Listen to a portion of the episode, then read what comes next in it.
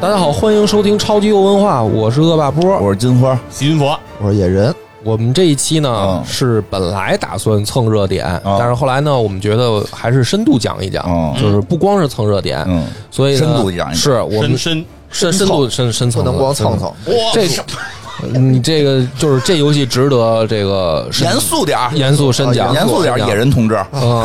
这个我们三个都 都体验了，我也没体验，我没知有没道有没有，我们三个我都啊我体验听了，说这个游戏，为什么我们三个都体验了因呢？为我们都有叉 GB 耶。 确实 XGP 免费真的是太具有诱啊对惑，我性们都了。化身到了这个当时的这个环境里啊，这个有拉西里花儿，啊， 对吧哎？冈门列夫野， 又开始啊还有波波斯基，这天是真棒啊！叉叉 GDP 实现共产主义了是吧？我们都我们都进入了这个嗯原子之心的哎游戏里边原，子之心对，这游戏最近特别火。是非常火火啊，很多人这个视频什么的都发出来了，而且引起了这个国际的一些这个讨论，哎是，不是？就 这令我没有想到啊，没有想到啊，联系到了国际形势联系是到吧国？际形势了，哎哦是这个最近那头确实也是比较热闹，乌克兰的这个俄乌发言人吧，冲突啊这个说不许玩儿， 啊，谁也不许玩儿。对，这个谁这玩个谁有支持？对，就说为什么不让玩儿？有两点哦，为什么第一说这个这个说苏联好，哦我们不接受哦啊，这个第二说这个你买没没买一份儿这个游戏游游戏啊戏的钱对你就是让俄罗斯这个买子弹打我们哦对啊，这个 每买一个原子之心游戏的钱，就是打在乌克兰人民身上的一颗子弹。对这个很多这个咱们这边的一些朋友听那说不玩儿也得买，反向宣传，但是后来这个事儿吧，很何必呢何必呢很诡异，很诡异。我劝大家，如果有这个心啊，如果是这个心啊，得慎重。慎重啊虽然我在知道后来的一些消息之前，我首先就有一个非常明智的一个判断嗯啊嗯因为我没花钱。对呀、咱们都叉 GP，但是这游戏要索尼上买，我看了五百多港币呢，啊，啊，很贵，哦还挺贵的那个 Steam 也不便宜啊便宜啊，对吧？但是我想到一个问题，刚刚才我们说的 XGP、Steam，这个 PS 不是对对吧？嗯啊这不这不都是他们那头的吗？ 那嗨，美苏是一家，对吧？这这万一他们不给人家俄罗斯钱怎么办？那对吧？赖账。赖账你每买一份儿本来皮上画的是人家苏联的这个皮的游戏，结果每一颗子弹都都跑到了乌克兰去，这个钱都援助到乌克兰这怎么了。办？这怎么办？哦对吧？但是我听说，如果大家有能力找到俄罗斯的这个游戏网站哦，有一个类似的一个游戏平台，那可能那个你们可能可能我只能说确保直销哎对对，能能能达还得到凑你们的凑人目那儿确保没有中间商赚差啊对价。当然我觉得了，也很难但是当然了，这个后来这个团队，因为在游戏里边是能看到这个团队的。嗯这游戏里边他建了一个有一个大厦，有一个那个就是感觉就是怎么讲，就是他们的一个展览大厅，嗯你可以很严肃的走进去，旁边都挂着红旗，然后进去之后是有一个类似于墙似的，上面挂着好多头像，哦，一看就是主创团队， 各种奇奇怪怪、妖魔鬼怪，因为他好多他不是真人头像，哦他用的是他的那个网名头像。我不知道这些是测试人员呀、还是说是游戏主创啊，反正还有什么韩国字儿的呀，什么的，什么日本字儿的，什么都有。其实他这个创作团队还真不是一个纯俄罗斯团队，啊，因为后来有有了解到说，这个最早的这公司是俄罗斯的公司，嗯，但是拒绝了俄罗斯政府的这个资助。瞧瞧， 然后在这个战争发生之后，他们选择去了塞浦路斯，好像哦就是迁走了，说为了保持他们的独立性，哦而且里边很多的主创人员是乌克兰人。哦，啊，这个，所以其实应该跟整个这个是这个战争其实没有太强的关联，只不过是大家在这个时代看到了一个以苏联主题、哎苏式美学，然后这个游戏大家比较激动，可能有了一些联系。因为我也很激动，我第、我第一天玩我都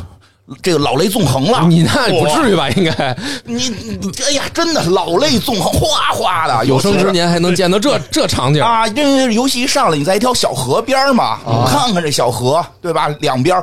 一上来第一座雕像，马克思的雕像，哎嗯，呦这东西很激动啊。然后再一看大家穿的呀、建筑啊，真的想起我儿时。你儿时是怎么着在苏联长大的是吧？ 一会儿就可以说又说。想起了莫斯科郊外的晚上，那可不是嘛！儿时那父母给唱的歌不就是莫斯科郊外的晚上吗？卡秋莎是吧哦呃，对，莫斯科郊外晚上多，因为那会儿那会儿大人们可能比较喜欢这个有一种谈恋爱的劲儿，可能是。啊那是有哄你睡觉，上卡丘站你就气对对对了。对我说的对吧你说有道理，因为晚上睡觉时候老唱这个莫斯科对啊郊外的晚上，晚上就困了啊，那那那对吧？唱这个不不不，卡秋莎听的少，莫斯科郊外晚上听的多。然后这个再再往再往里边儿再往里边儿你玩，因为我小的时候也经常会有很多对于未来的幻想啊。我因为我比你们确实大点儿，所以我特激动点在这儿。我小时候也学呀，我们上课学，我们要实现四个现代化。为什么上学？我们为什么要去上学？为了中华民族的伟大复兴，哦，那我们为什么反对形而上学？他他为什么不能上 去学里边儿，你别发别说谐音梗啊。啊？为什么？那我们那会那儿更具体啊！是这这这中国的这个强大，它得有这个具体嘛？四个现代化，嗯就叫四个现代化。那那时候我们也得去看四个现代化的展览，嗯哦，对，那展览里边画的画就是这个游戏里边的这个状 态，哦，就是他抄袭我们，不是？就是我们当时，我不急不是我们就当时对于未来的想象想，当时我们对想对于未来的想象，而且再有一个，说实话，这个确实可能是我们北京人孩子的一个一个特有的一个文化符号了。这就确实是北京，甭管胡同还是大院儿，都会有。就是你说北京哪儿最好吃，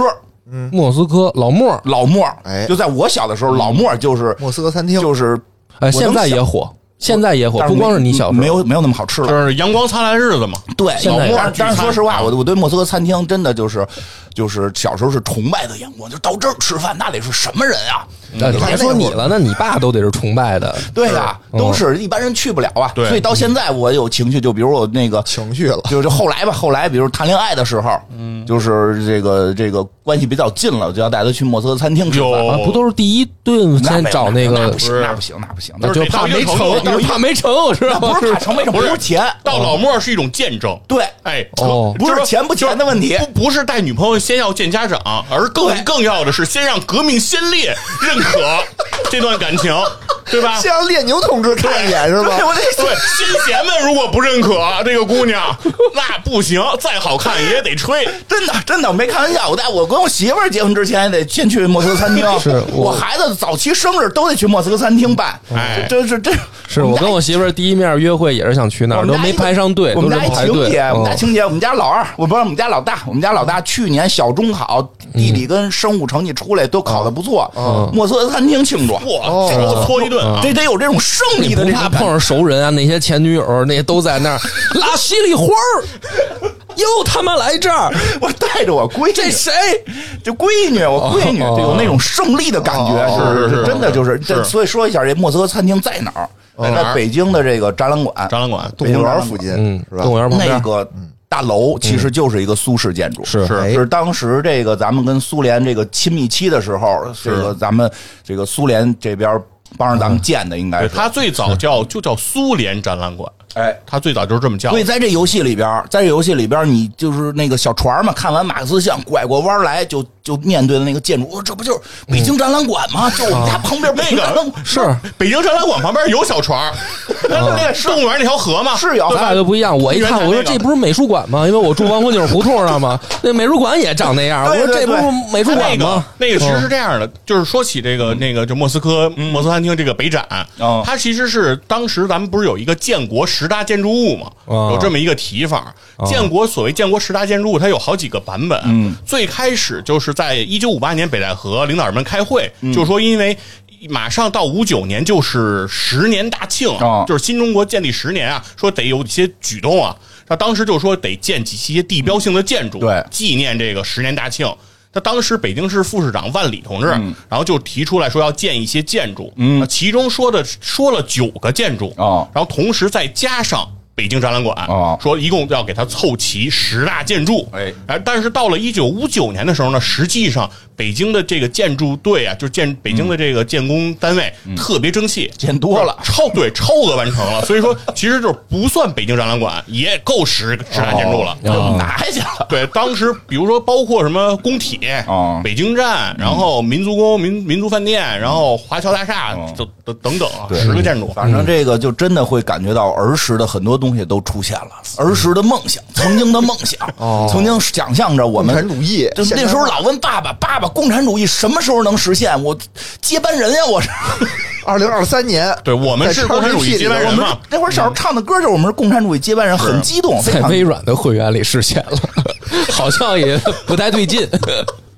好像被原美子之心的游戏里哦哦 哦，游戏哦，但是那个建筑真的是小时候，小时候我那个就是觉就心里边觉得最棒的，就是嗯是，就是就我这能种理解这种建我。我筑嗯们。其实赶上那个尾巴，对但是肯定没有你的那个感受那么的深和它那强个烈。苏制建筑就特别有特色嗯，它这是所有的苏制建筑最典型的，我觉得就是军事博物馆啊，对那对，个军事博物馆也是，是，嗯对，中间一个尖儿，然后两边这样的一个建筑，对，然后尖儿上有一个五角星对，，尖儿上必须尖有儿个有五角五角星星儿，然后关键是就是你要是去过 去过去过俄罗斯啊， 你到莫斯科看，莫斯科好多这样的建筑，对对对然后我在莫斯科，我住过全世界应该是最便宜的希尔顿酒店啊。那个希尔顿酒店就在军事博物馆的一个建筑里，哦就是我一进那个进那个酒店，我当时都傻了，我说这是酒店吗？住军事啊博物啊这馆不里是了。军博 吗？然后上顶尖儿，然后对，然后进去，而且进去有楼梯也特别有特点，嗯就是永远必须得是那个一进门以后，中间一个大楼梯，对，哦然后走到半截儿两边分，然后哦合到上边再再一我个们大啊楼梯，就是我们当时管这东西叫气派，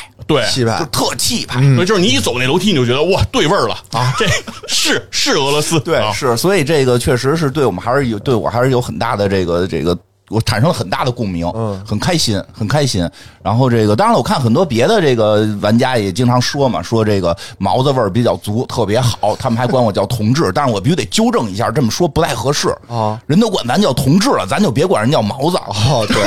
大家都是同志，都得互称同志。啊人那么尊重，游戏里边挨个说咱们是同志，咱们是同啊志，然后咱们说毛子味儿真足，就同志味儿真足。同志对吧？啊这这是那那个这个词儿现在也有，也有但说实，话，确实是“同志”这个词儿现在这个意思好像也有变化了。有些变化了，嗯但是。但是我想说两句，就是聊就是聊点这延展的，就是但就是因为这游戏里进去都管你叫同志，嗯，哦我知道。这个那咱这们个这期也都互相叫同志吧，咱们叫同志最合适，金花同志，因为咱们是播客公社，哎嗯对，公社里就得互称同志，就得互称同志，哎，是哈，是不是？对公社里得互称同志，对吧？同志什么意思？哎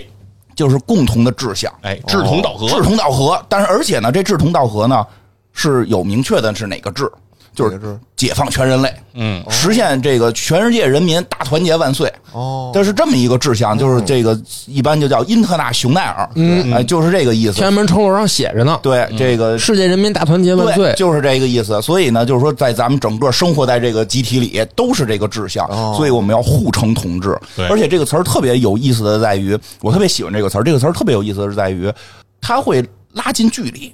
哦，哦，嗯你跟领导对哎，因为因为这个事儿，就首先就没有什么老乡之分了。对没有地域分别，哦嗯没有民族分别，哎没有文化分别，甚至没有性别的分别，对都是同志，哎都是同志，对，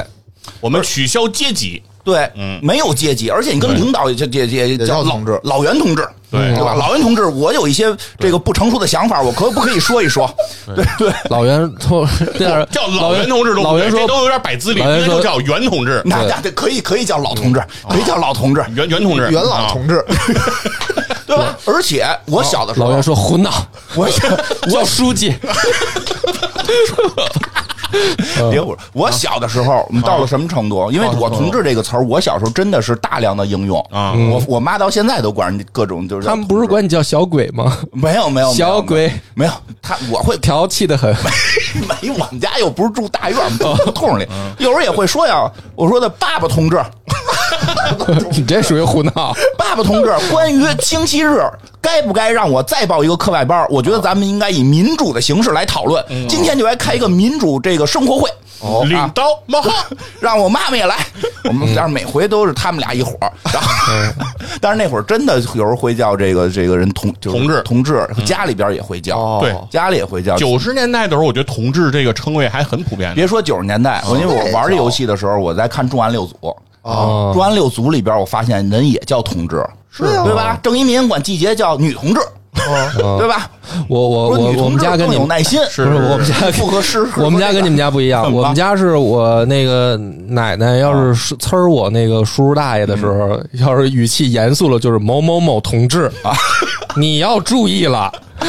这一般都是要说事儿哎你以了。为你一以为般一般这么说话呀，就不是代表他个人了，对他就是代表一级组织。对对啊你这是你以为我叫爸爸同志是就是不是也是为了不想上课外班 哦吗？也是对抗他呀，我得跟他拉近距离。你不要以为你是爸爸就姿态高，咱俩在中国都是同志，哦对不对？都是这共同志向的是。在解放全人类这件事情上，你们是一个级别的。对对，你看那个，我记得我爱我家里也有吧，叫老同志，对老傅同志，老傅同志志，对老傅同志，其实这个词儿一直用的挺广泛，但嗯是确实这些年用的越来越少了，嗯，这些年用的越来越少哎，了。俄语这词儿怎么说呀？叫达瓦里西什对么对对，叫大概嗯是这么个说吗是达瓦里是的什，但是我发音不太准，但是嗯大概这个音嗯，大概这个音。然后呢，这个游戏呢，也是因为这些吧，就是大家开始就很激动，啊哦就是说这个我们在游戏里要实现共产主义了，对吧？但 是没有没游戏里没这事儿，你别又瞎不说。是真的，好多人会觉得是那什么，因嗯啊为但是这游嗯戏里可没有啊。对，但是但是我确实觉得游戏里边可能不会那么简单，嗯，不会简单让你去不简单，有阴谋。对，肯定背后是有阴谋的，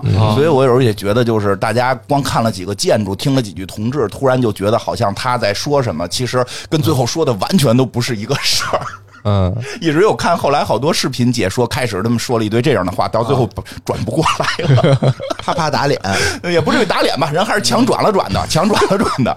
然后，所以我们讲讲这个游戏，然后再有一个是什么呀？这个游戏啊，其实说这个苏联的这个味道比较比较浓烈，确实是不光是在建筑上啊，真的很多苏联的文化的东西有一个体现。最主要的一个，我最最近新这个通过这个玩游戏，我又新学了一个词语，哦嗯，这个叫第一阿拉贝斯第一阿拉贝斯什么意思？当是什么？哦是一个动作，啊，是一个动作。哦，怎么做？这个动作呢，就是一条腿儿站着，单腿独一立，条腿儿站着，另一只手向前伸，嘿瑜伽是吗？另一只手那那个向后摆，嘿，啊然后你剩下那条腿呢，啊就平着立起来。哦，这不是以前那个画黑板报上经常画的那个姿势吗你？那姿势腿后这不头就叫小对就是小燕儿飞吗就是？跟那体操那个姿势似的哎对那种，跟体操那个姿势然后一般来讲，以前画黑板报好像专门有这个姿势，然后还和那个科技的那个什么分子哎球什对么画在一般起一。般前头手得举着那壳子球。哦对对对，哎，就这个个这个就叫第一啊，阿拉贝斯，这就叫第一阿拉贝斯。这是什么意思？你跟我们解释啊我解也释。不知道他你干嘛它是呢？一个半外天文，它是一个外哦文，它文，实际就指的这个动作，这个哦动作是芭蕾舞的一个动作，哦，特像那可是不，这是一个芭蕾舞动作是是看着，因像为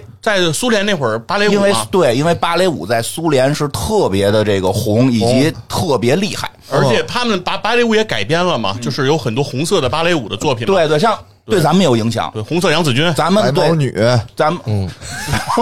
蓝毛女也有杨紫君舞蹈是版，也有舞蹈啊啊，，红色娘子军肯定是。哦肯定是啊肯定芭蕾舞是嘛。，对，包括我们前一段看做节目录的那个地下交通站的结尾，哦也采用了类似于《红色娘子军》这种芭蕾式的那个，是是那谁演的来的那个，就就是就就是他会在里头跳一些这种舞蹈，哦这个词儿。说，然后他在游戏里边是怎么用到这个的呢？先简单说一下，他这些美学的地方确实特别漂亮。哦他就是说有几个机器人儿，在那关是一个、那关是一个。解谜，你需要让这些机器人做动作。嗯，这个这个这个，第一，呃，阿拉贝斯是其中一个动作，然后你选几个动作，就是它有一个是这个密码的正确答案，但是这动作做起来呢，就是一个机器人在转台上转，然后你可以让它选出这个动作来，比如这脚脚往后踢，手往前指，然后它会有一个影子打在墙上，哦然后呢，在离它不远的地方呢，是因为这游戏这游戏后边就大开杀戒了嘛，哦是有很多死掉的人类，嗯那个死掉的人类也有一个投影会投到墙上，嗯然后墙上本身还有喷的鲜血，这三个。三个景别最后是在灯的照射下形成一个影子，是这一个个投影姑娘跳芭蕾，机器人跳芭蕾，一只手把人穿了，哇，然后喷着血在墙上，这个特别厉害，等于血是鲜红的，哦然后影子是两个影子是黑的映在墙上，然后好像几个呀，三个还是四个这个动作，就是你得哦去挑，让每个那个芭蕾舞这个机器人做出这个动作，正好他的腿或者或者脚哦或者手是能够穿穿穿一那个个人啊，哦，这为什么要这么表现？解密码。暴力美学，暴力美学嘛，暴力美学解这个密码，等于他把很多的这个俄这个是俄罗斯元素很苏联元素很强，对于这嗯个、这个芭蕾舞的热爱，以至于到最后的大 boss，最后的官邸大 boss 那个叫什么左右灵。啊，嗯，双胞胎五零现在据说马上也会在各个三地区火起来，嗯啊，这个就是你喜欢那些站噼噼里啪啦什 么的，都会有的。他们就是以芭蕾舞的姿势跟你打，哦，他们本身的鞋就是芭蕾舞鞋，哦，就是他那个哎脚脚步动作会有特写，就是芭蕾舞，哦然后打的时候会脚尖立起来，然后在天上飞，因为他们都是机器人了哦，可以在天上做各种奇怪的动作。哦然后哟但是坐着的时候转圈嘛，芭蕾舞讲转圈嘛，啊转着圈的时候眼睛带激光。我、极其就是是就真的我觉得特别美，后来这个不太恰当的举例啊，这个就是可能会让一些这个朋友，这个没有其他任何意思啊。但是我我们想象一下，说如果最后这个俩出来两个这个官邸跳的是街舞，哦然后发激光，你就会感觉它不像总 boss，啊，它不像这个游戏的基调，这不是对吧激不激，它不像游戏总 boss，哦它像前头的小怪，啊哦是是对不因为高就级，就是 level 没上去，对哦对，因为咱们像打那个什么什么最早的那种横版过关的美式游戏，不确实有那种跳街舞的吗嗯有有？但是都是前头那个小喽啰啊，对留一朋克头，咔对咔跳两下，咣咣让人揍了。对这个是跳着芭蕾转圈发激光哎，就有点东西确实是比较比较让人感觉有意思。然后呢，再有一个是让我玩到中途的时候特感动的，就是它嗯这这这里边有电视机。哎呦，小电视这可不只有怎电么视着机？电视机让你电很视感机动啊里放放动画片儿哦，哦，放的是我小时候看的动画片儿。哎呦哦，有我情怀小时候就天天六点多钟坐在这个啊桌子前头等等这动画片儿，而且是我爸爸我妈妈一块儿看，哦接受这个教育 嘛。这个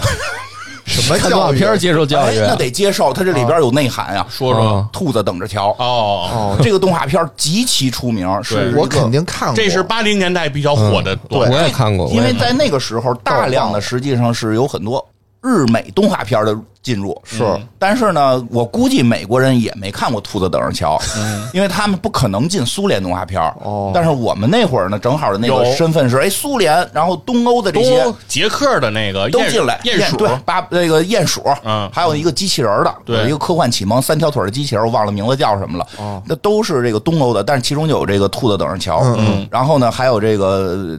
当时还能看到美国的猫和老鼠，哎，嗯，其实会形成很有意思的对比。这两个故事，这两个形式都差不多，有一个逮一个嘛。啊都是个动物的那种角色，嗯对，那你会看到苏联的这个动画片里就很正正气凛然，大灰狼就是坏的啊，我们兔子是好的，要不知道美国那边怎么耗子是好的呢？咱不是、哦 啊咱们得除四害除它吗？但是你看《猫和老鼠》也开始觉得汤姆，开始你觉得汤姆是邪恶的，啊但后来你会很心疼他。 对呀、啊就是就是看那个我们就会很心疼汤姆，越看越心疼汤姆啊。后来老鼠也心疼，接着也心疼他， 对吧而且那个逮我一次吧，而且我别被记得，轰走了，对呀、就那时候汤姆跟杰瑞，我记得还有一个版是那个小汤姆，哎哎，对，那嗯特看可着爱更心疼，这么可这么小猫就出来逮耗子，还天天让耗子欺 负。但是看那个兔子胆儿瞧，你特解气。哦，是特解气，这大灰狼穿的有跟流氓似的，弄一喇叭裤，烫着头，那反正就不像不像好人儿。嗯，那个我，而且每回结尾都会喊“兔子等着瞧”，就哦就就这个是我们小时这候口就号了，对口号，就类似于灰太狼喊嗯我还会回来的。啊其实这些都是跟这个受兔子等着瞧影响，是哦啊所以实际上我们我们的文化受到苏联文化影响是很大的。是当然这个兔子等着瞧好像现在在在这个舆这个什么国际社会上也受到了一些这个舆论啊这个这 个这个工作室为此道歉了，为什么呀就因为它里边放的一个片段有一个 有一个黑人兄弟，然后呢你，又有黑人有兄跟弟人，兄弟说得注明这啊个是是什么什么，我不知道他到底那个政治正确要注明什么，注啊明说我们这不是歧视，这是一个历史的一个现状，哦，就是人家做游戏没想那么多，那是一个多少年，三十多年前的一个动画片，现在三十多年可不止，四十多年啊，四十多年，八几年啊现不是那是在咱们八几年哦，对看，。咱们引进因是为八几年，因为这个啊这个这个游戏是设定是在五几年，五几年所以这个动画片哦可那能人家应该很很老的了啊很老的一个动画片现。在出来道歉，啊，现在人家不是动画动画公司可能都没了啊，哦哦哦是这个谁这个游戏制作组。说我们放这段欠考虑了，我们应该注释上加一段字儿，说这没有歧视黑人的嫌疑啊。人不是说不让我们放，是说得注明一下，就就如同看广哦告，说危险动作切勿模仿，说我们这不是模仿黑人，说这人黑人确实有过这个苦难，因为他哦就是一个黑人射箭，呜射箭，觉得有点种族歧视了，嘲笑我们黑人射箭哦啊，你对吧？就就真就麻烦就。是特别麻烦嘛。但是这个，但是说实话，这动画片儿也是我们儿时特别爱看的，嗯甚至我记得好像在某些这个这个当时的小品啊、相声里还用过类似于“兔子等着瞧”这种词儿，嗯应该是有过有过二二创，所以看着特别的激动，看着特别激动。哦然后呢，没啊这想到你点在这儿哈，啊，嗯真真的就是你。一个老同志的情怀，从咱来们没咱想们到都过，没猜到，啊我你从 来没想到没猜到过，我还能看到兔子等着瞧。嗯，因确为实我是我玩就你说你很难想到说在其他的这个媒介中，他去会引用这一段，嗯对，嗯因为当时院长发了一截图，对吧？群里我说说你们看没看过这个？我说这这什么呀？我发肯现嗯定我没看够过老。，发现我够老嗯但但他说这是兔子等着瞧的时候，我才反应过来，我说哦，嗯你说这个名儿我肯定看过，对但你再给我对看这影像，我肯定想不起来了。然后再说一个，这里边我就印象特深刻的，也是这个小时候，也不叫小时候，年轻的时嗯候经常看到的一个，一个就是这游戏一上来吧，你路过河边儿，你不是下船嘛，嗯就是它前头有很多是让你体会到当时他们这个状态多美好哦嘛，你可以跟很多人交流，嗯有几个人。有三个人，一一俩男的，一女的，就在河边儿，不重要，就是普通 NPC，但是说的话特别好玩儿。一个说我来演工人，嗯哦另一个说我来演农民，说那我就演飞行员，嗯啊，这个 怎么了？这个这个这宇航员可，以宇航员，啊宇航员啊来那宇航员，然后他们就做出了一个动作，嗯，就是这个他们把手举起来了，把手就像举火炬似的举在头前举起来，哦然后也身子向前倾，然后呢是这个演演工人的跟演这个。农民的这两个人是离得比较近，这一男一女离得比较近。另外演那个就是说我要演飞行那个宇航宇航员员的，稍微有一点点小距离。嗯有些朋友就看到这儿说的，哎呀，你说我怎么都没想过，还有人想想当农农民，就是在我们这儿现在这个怎怎么样，反正你能理解吧？哦能理解嗯我以前我以前就是农民，就是很美好啊，就想这个。哦但实际上呢，呃，这说这话的这人岁数得多大了呀？呃，就是实际上呢，这个还挺有意思的是什么呀？他是在这这个这段戏是在模仿一个雕像，哦，是我知道，模仿一个雕像。你说那个年代有好多雕像都是这种造型对，然后抱本书对，对举个火但这炬个，雕像特别重要啊！我说介绍一下啊，介绍一下，在说游戏说之前我能讲特别多。说这个说雕像叫《工人与集体农庄女庄园再说一遍什么》，工人与集体农庄女庄园，哦什么叫像个女庄园 AV 的啊名集体农庄嘛，她不是一个女的吗？其中有一个是女的呀， 女庄园是什么呀？女集体农庄的啊庄园啊公社的社社员员，怎么还有女？哦，女庄园哦嘛是女的，女因的为那社雕员像是一男一女嘛人。家是体现了这个啊工人男女平等嘛。嗯对，工人和集体农庄女庄园这个雕像的全名叫这个。哦那个宇航员是等于是在这个游戏里边加进去的哦，就是本身人雕像里没有宇航员，嗯没有宇航员，为什么呢？因为这个游戏里边就是说，这个苏联科技一下迸发了，哦所以这个游戏里边他把好多雕像里边要加这个科科技元素哦。他不有一个举剑的一个女那个雕像，什么母亲什么的那个雕像？嗯嗯嗯不是这两天我看网上有做视频，这雕像拿剑给他们自由女神脑袋砍了。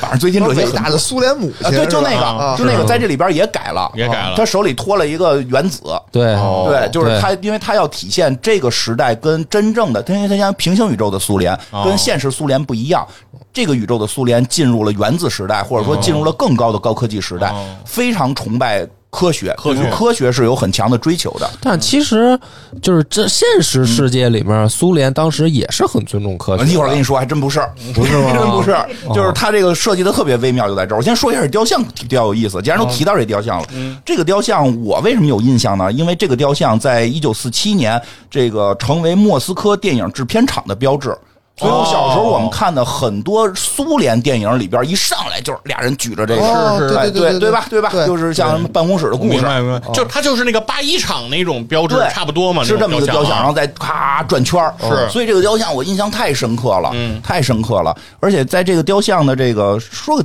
有意思的事儿，这个雕像的创作者是苏联雕塑家，叫做薇拉。这个是一个女女性，薇拉穆西娜和这个建筑师呃鲍里斯凡呃鲍里斯约凡，嗯这个鲍里斯约凡其实可以说一下，他们最早这个雕像是在一九三七年巴黎世界博览会共同创作的作品，哦然后当时巴黎世博会，哦巴黎世博会放在这个苏联的展馆，然后后来呢觉得特别棒，给拿回国了，拿回国反正也签了几个地方，就是放，后哦来是放到了他们的那个好像是那个什么苏联的一个那个国展吧，类哦似于苏联国展的这么一个地方。然后这里边说一下这个鲍里斯这个。嗯鲍里斯这设计师比较有意思，他有一个特别厉害的事儿，哦就是说这雕像所以很著名嘛。他有一个特厉害的事儿，就是在二战期间，嗯他把克里姆林宫给刷了色儿了。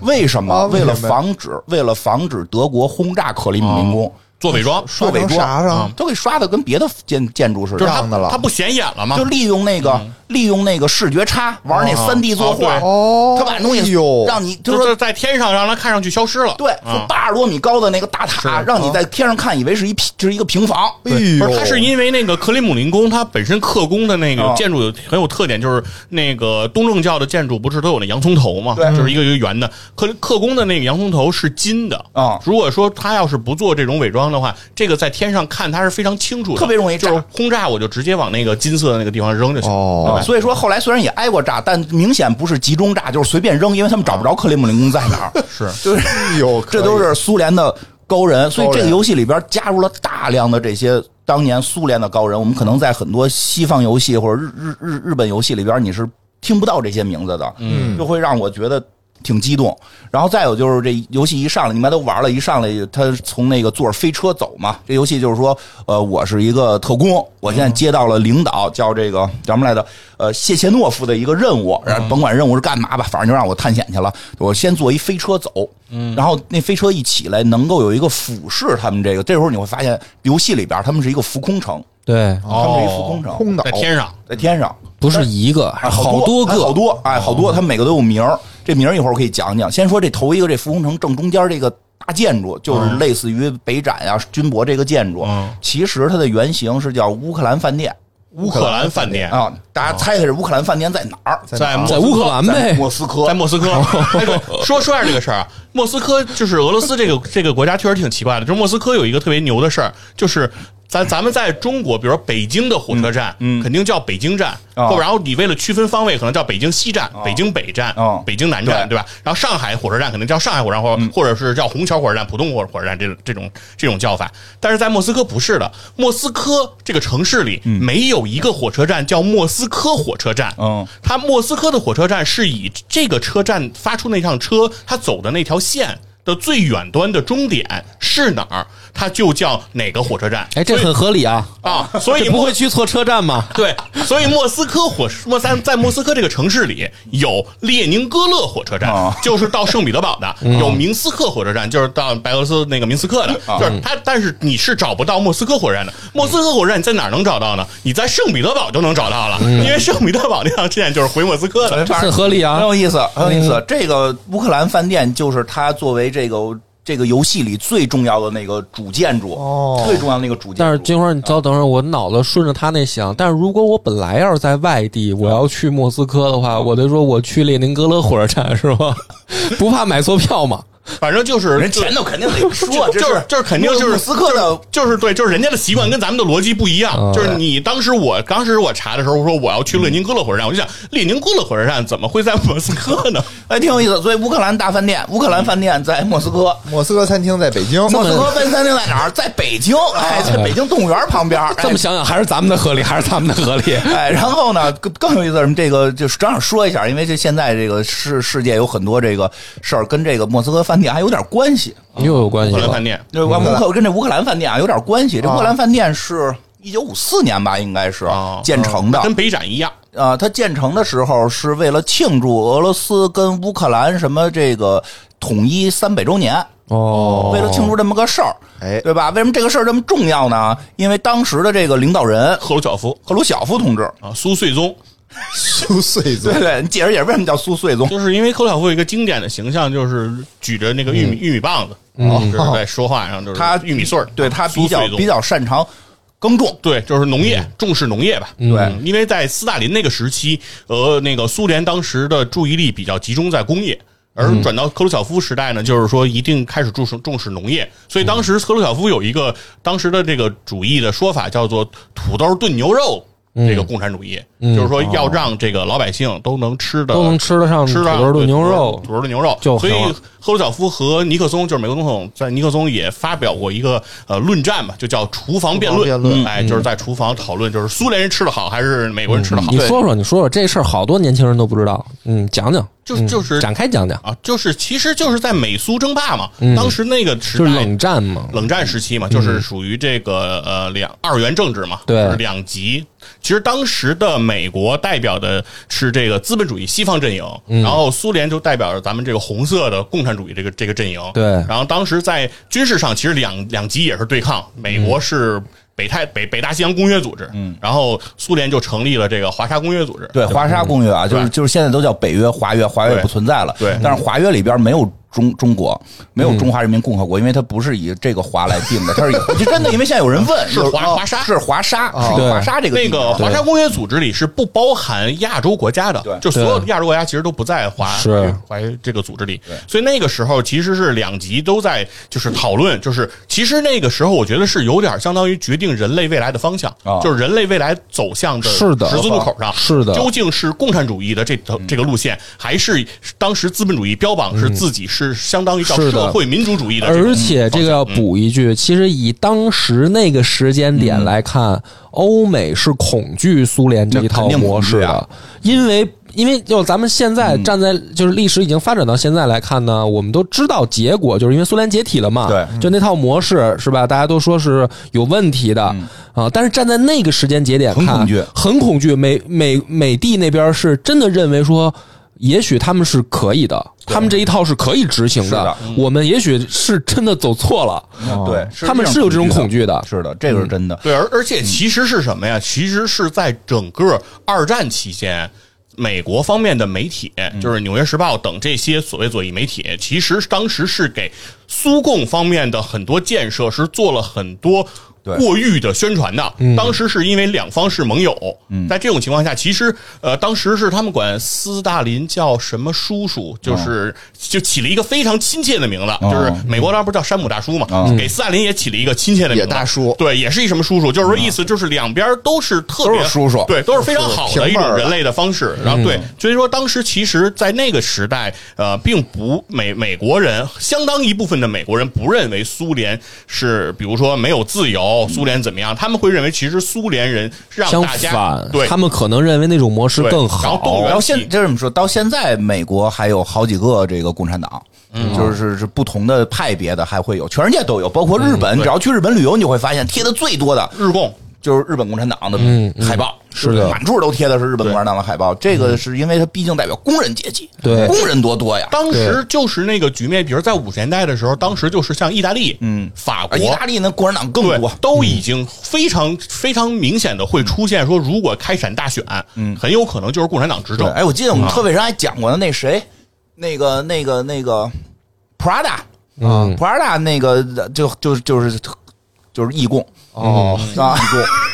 对，然后而且其实是在肯嗯肯尼迪的那个任期，嗯，美苏之间爆发的那个中程导弹的那个危机嘛，古巴危机，啊嗯其实那件事情其实已经很很危险了，就是美苏之间稍有不慎就会引爆第二次的世界大战。然后被 X 战警挽救，， 对，被万次郎他们啊，金花在呢，大家都看我见都看见了。嗯那我接着说吧，这个一九五四年的时候，就刚才说那个乌克兰那个，就是为什么呀？乌克兰他大饭店啊，他为什么庆祝这个乌克兰这事儿这么重要嗯呢？咱得提一点，刚才讲到那个苏苏穗宗赫鲁晓夫同赫鲁晓志夫，嗯哎，乌克兰是他的龙兴之地，对哦原先乌克他兰一乌克兰人他，不是乌克兰人啊不是吗他是俄罗斯人，但是他是乌克兰原来的那个哦书记，书记，哦他是乌克兰共和国的第一书记。对，就就是他为什么后来能起来？因为乌克兰这块儿我弄得好，对啊，对，得给大家说一下，苏联跟我国历史非常相似，嗯但是苏维埃社会主义联盟，它和中华人民共和国不不太一样，嗯就是它是个联盟，所以说苏苏联内部是有很多的加盟国国的。对啊呃这个确实是啊，就好多朋友可能不了解，我就说一下，就是苏联最早成立，确实第一个那得是人家那个那个叫什么俄罗斯俄罗斯这个苏维埃，这个是肯定的。那后来呢，乌克兰这边也成立了，人家就后来还有呢白俄吧，还有谁，反正有几个地儿他们就合并了，他们合起来。每个国家都是独立的，嗯，这些国家独立的，然后联合在一起，嗯，和叫苏维埃联合的这么一个对状苏维态，埃社会主义联盟，对，所以它美帝那边害怕，对它不是一个简单的国家，因为当因时为很有可能更多的国家加入他们，其实它这个机制是可以无限膨胀的对，对哎所有人都可以加入。嗯哎，你只要是工人阶级领导，你就可以加入我只们。要是同志，我们就没有国家的界限。哎，你说特别当时对的，这个才是东西就是呃，对我，说先说一下，所以这个事儿特别有意思，就在于这就是同志的伟大的力量，而且苏联真的在某种程度上有一点，我觉得不得不佩服的是，大家现在都会觉得，哎呀，俄罗斯继承了苏联，那、那以前苏联就是都是俄罗斯的，嗯，不是，列宁同志这个是俄罗斯人。是这个赫鲁后后边这个斯大林同志可就不是啦，因为前两天我看说格鲁吉亚跟格鲁吉这亚个人嗯跟这个俄罗斯叫板，或者说哎呀这格鲁吉亚什么垃圾国呀，他能能打仗吗？斯大林同志是格鲁吉亚人，哎，嗯对，他们是叫外高加索联盟，他们那那你说那那是那厉不厉害，对吧？他们能怕能怕俄罗斯，对吧？人家斯大林同志，对吧？这管管苏联多长时间？再往后的这个但实际上斯大林是一个大俄罗斯主义者，当然是不是格鲁吉亚的这个人呢？对吧？对那你再往后，这赫鲁晓夫，啊赫鲁晓夫这赫鲁晓夫是虽然是俄罗斯人，但啊乌克兰是他龙兴之地。他五四年弄了这乌克兰大分店，嗯，同时就在这一年，不知道怎么想的，把克里米亚送给了乌克兰。对嗯这就对引起到现在就是打成一锅粥，这克里米亚到底归谁？就是赫鲁晓夫闹的。嗯当时就觉得这就是内部调账嘛，左兜掏右兜嘛，对吧？对啊他当时肯定是这么想的，对，但没而且想到有分而裂且这这一是天。原来我龙兴的地方，我嗯这我从这儿发展起来的，我得对这儿好点儿。就是想对这儿好一点嘛。嗯啊，对，所以你看，好多重工业都在乌克兰，是然后再嗯包括他往们后粮食产再地嗯往后一任，布列日涅夫同志彻底的乌克兰人苏勋总啊，苏勋总以以张以勋章为多为著称，嗯啊，而且苏勋宗的时候确实是国力超过美国，打着压着美国打，嗯哦，俄罗斯这个乌克兰人，所以有的时候大家就是我觉得就 就说太空计划，那美国人那边都是造假，但是人苏联是真啊真造上去了 真造，啊！美国那边是拍片儿，哎，对对，是说不是啦，因为哦咱说不们是咱们咱们已经去月亮拍照片看了，着他们旗子插那 看儿他们了，旗子了，沈腾苏联人帮他们插的，沈沈沈腾都看见了，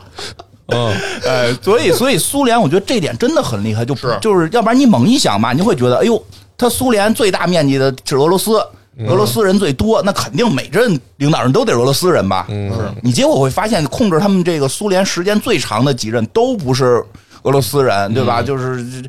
这除了开始的是，最后那戈尔巴乔夫是，对吧？中间的这个赫鲁晓夫虽然是，但是他们龙兴在乌克兰，后边干脆就支协乌克兰人，还有一个格鲁吉亚人，所以这点真的我觉得挺厉害，真的是感觉到了没有国界，哎，就是同志，咱们只要是一个志向，就把这事儿干好了。对，嗯，这这这点我觉得很佩服，所以这个游戏里边他就也有这种感觉。但是这游戏里很微妙的一点啊，他说这游戏平行宇宙嘛，嗯，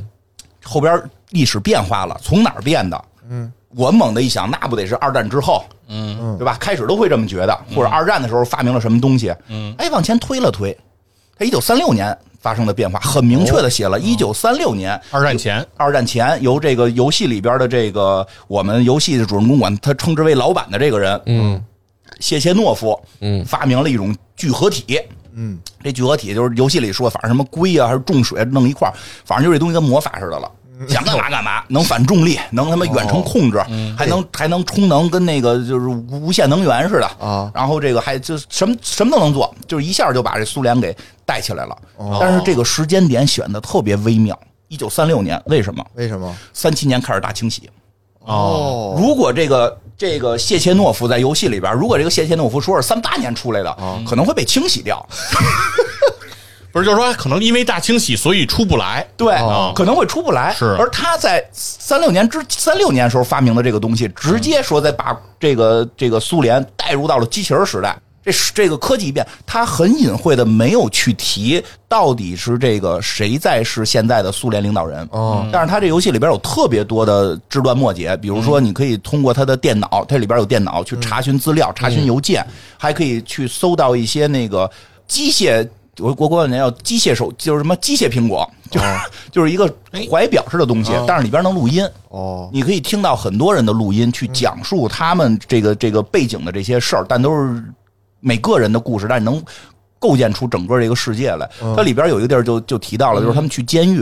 就是说你们不能对，就是它有一个地儿海报好像大概写的就是不是斯大林时代了，不要对犯人那么残忍，就是他应该是有一个暗示，就是那他的意思，那他在那他的这个历游戏背景中有第二次世界大战吗？有哦有第二次世界大战哦二战还是就是发还是生会了发生，还是发生了。哦对我先我先说这说这个，就是而且就是你能看到的像，除哦了科学家的像，除了这个工人、农民、科学家的像，嗯呃，马克思的像有。列宁的像有，然后这游戏里还特意说他们到了另一个城市之后说，哟，这儿也有列宁像，说像莫斯科一样，就是这两项没有斯大林像，哦从头到尾没有看到斯大林像，有斯大林的照片儿，因为他有一些历史回顾里边是有斯大林照片儿，可以感觉到这个游戏公司吧，这个主创团队，他会认为大清洗出现会导致整个苏联走不起来的一个关键节点。他把这个关键节点放到了三六年，嗯，就导致就是他可能有了这个高科技，进入机器人时代，就可能不需要大清洗了波。洛斯基了是那吗？没有，还是斯大林，还是斯大林，但是可能不需要大清洗了，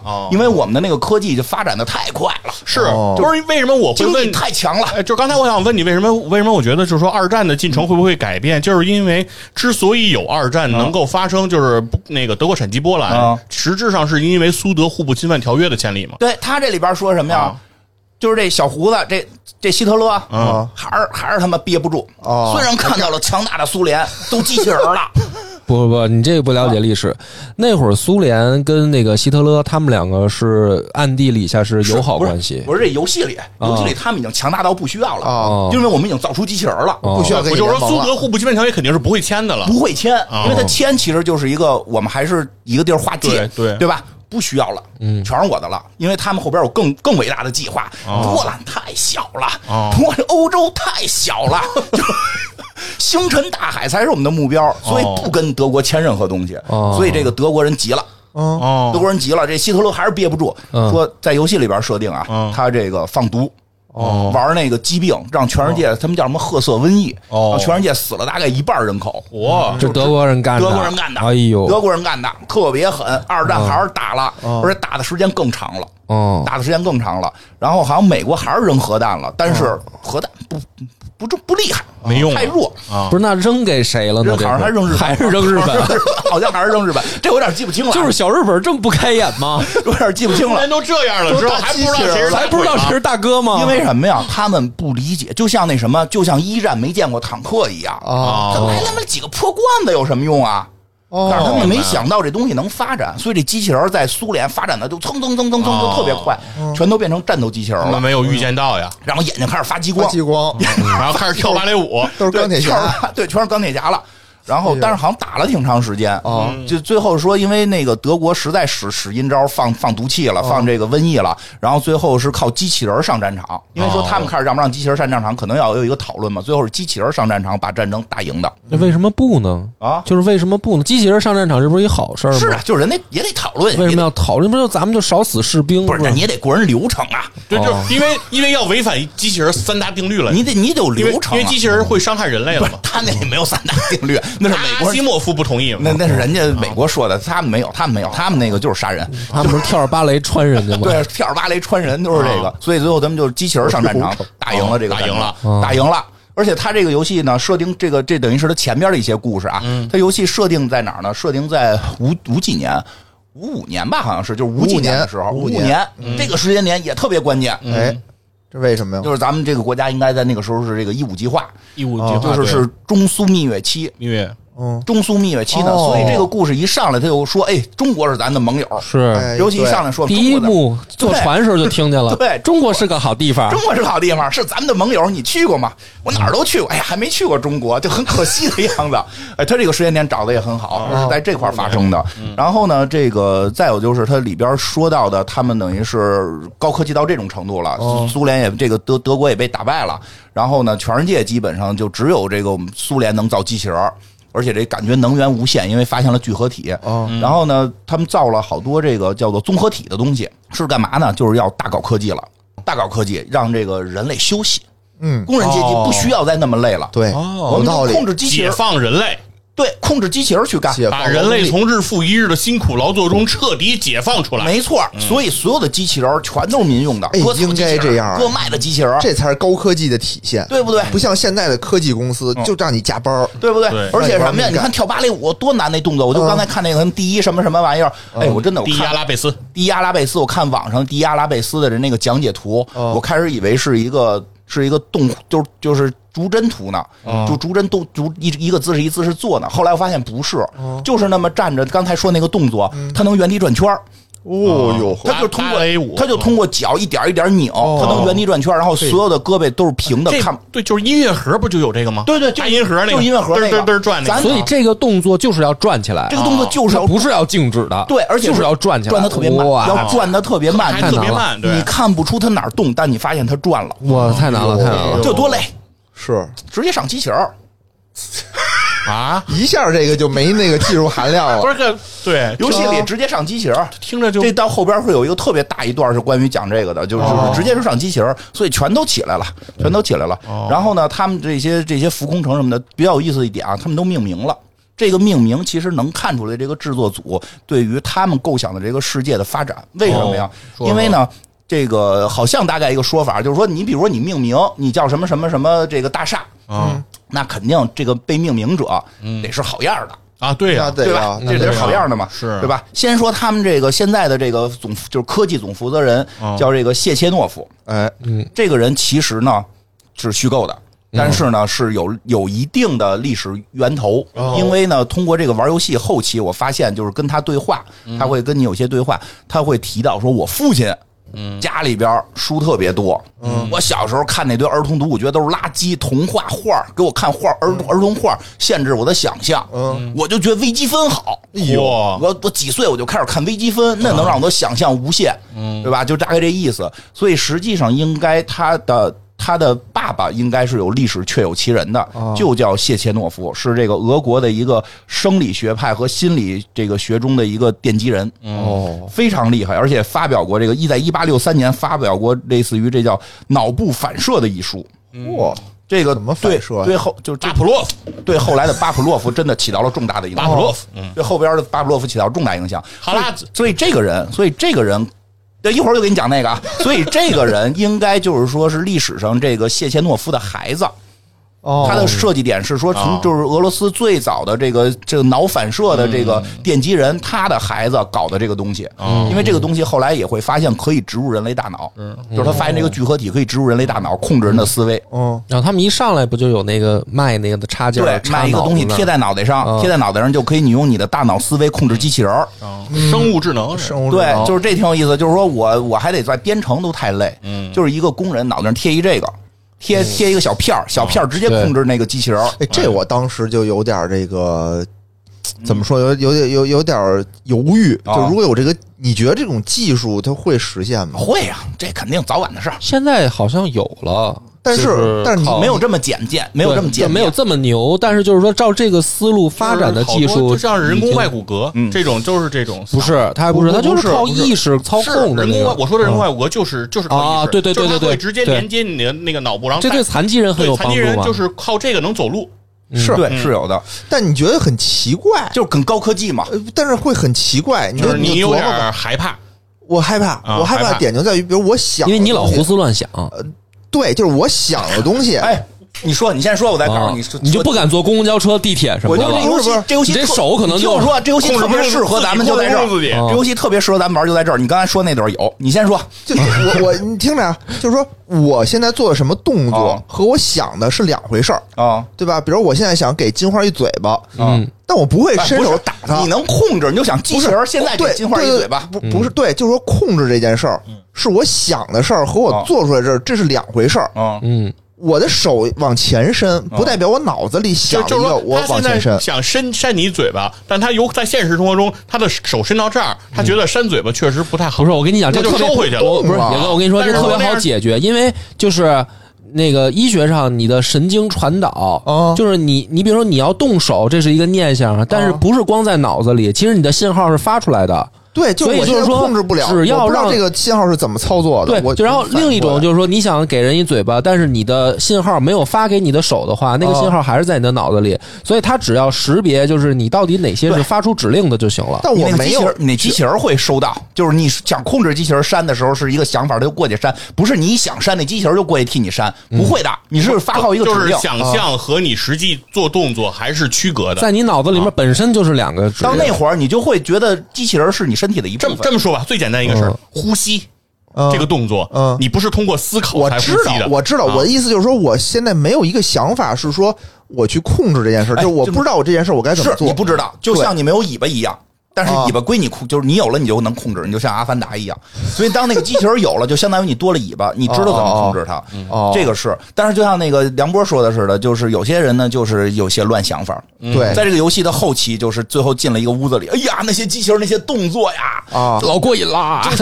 不是那个机器人，我跟你你一很脸享受，主要不是不享受，为什么？因为那机器人特难看，哦那机器人都贴着小胡子，贴着小胡子，然后但是里边还做着那种动作，有的贴着胡子底下还贴俩胸，然后做着很诡异的动作，然后那主人公都说说我操看不下去了，这是他妈什么呀？ 然后那个他那个，因为这游戏里边有个手套，相当于 AI 老跟他对话嘛，这手套就是说说有些人类就是爱想这些，也不知道为什么。不是，关键是它前面那些机器就搞得就是很很很黄色嘛，啊就是它那个物造造装备那个啊跟冰箱似的那玩意儿，那就个那一个那坏 了，那个词儿，那个我当时就觉得挺逗的。那坏了快用你的有力的手触摸我的触摸屏。 那个坏了，那个坏了。按然后呢我，哎，我接着说这个，刚才说的这就是谢切诺夫嘛，嗯嗯谢切诺夫嗯谢切诺夫。然后呢，它的综合体就是你可以理解为它的大厦或者它嗯的一个区域，这这叫综合体。这个区域都是以这个区域最早的这个创始人也好，或者说是这个有最大功勋的人来命名命名的，所以这些人一定都是在这个平行宇宙里边是保留下来的。啊，那么就是其中有一个经常提到叫巴甫洛夫综合体，巴甫洛夫哎这个就是这个咱们经常提到的巴甫洛夫的狗呃和哈拉子哈拉子嗯啊，这个咱们最最早听这个名字是根据一个相声，相声啊，相声领导冒号领导冒号，对吧？这个巴甫洛夫呢，也实际在心理学上非常著名，哦非常著名，号称这个心理学四大神兽之一哇，啊。这四大神兽我给你说说啊，听着叫也不像有嗯 那么桑代克的猫、巴甫洛夫的狗、斯金纳的鸽子、班杜拉的小朋友。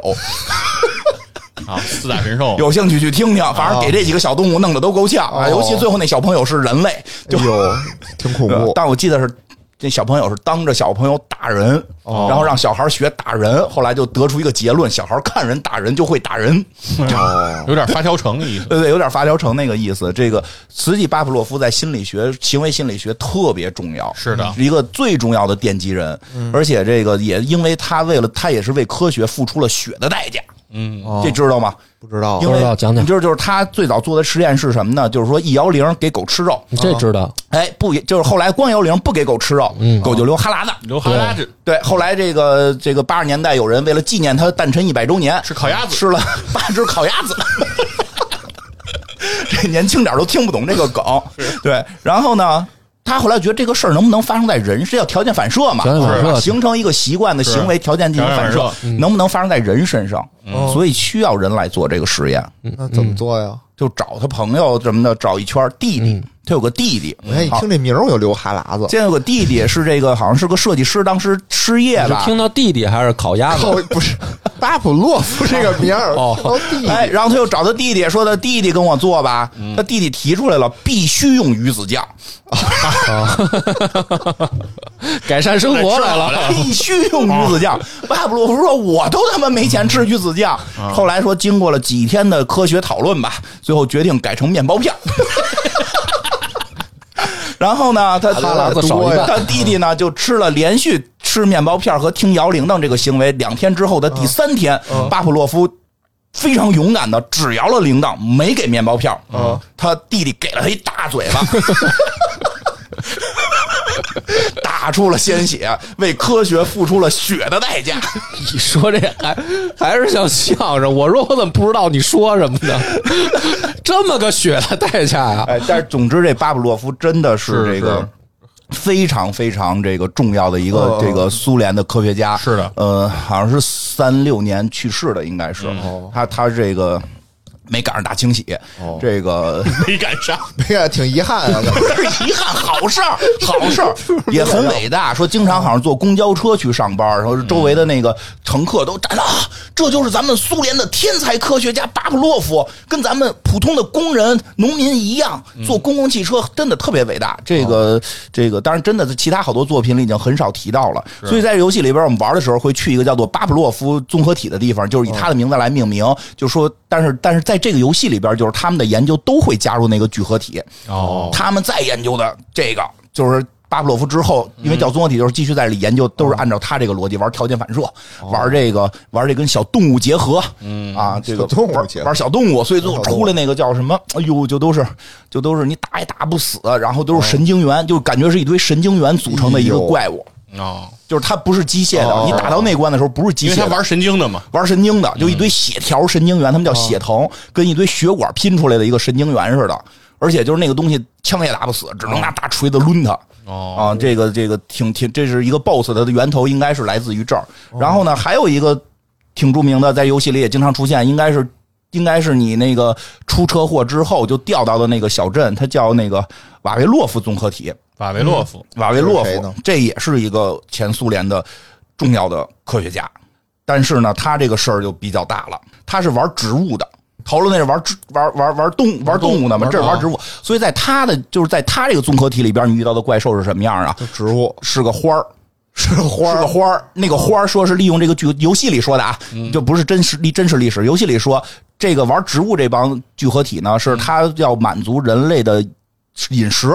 吃饱饭，啊哦所以他们就自己长，长完之后看谁饿，啪就飞谁嘴哎里去。嚯，就喂你，对，直接你张嘴，你都不用动手，啪就进嘴。哎呦我但天是哪但是但是玩坏了，啊，玩坏了，他他他把你嘴给撑爆了，然后那个哎呦花儿就长在你的头上，哎呦然后就变成僵尸。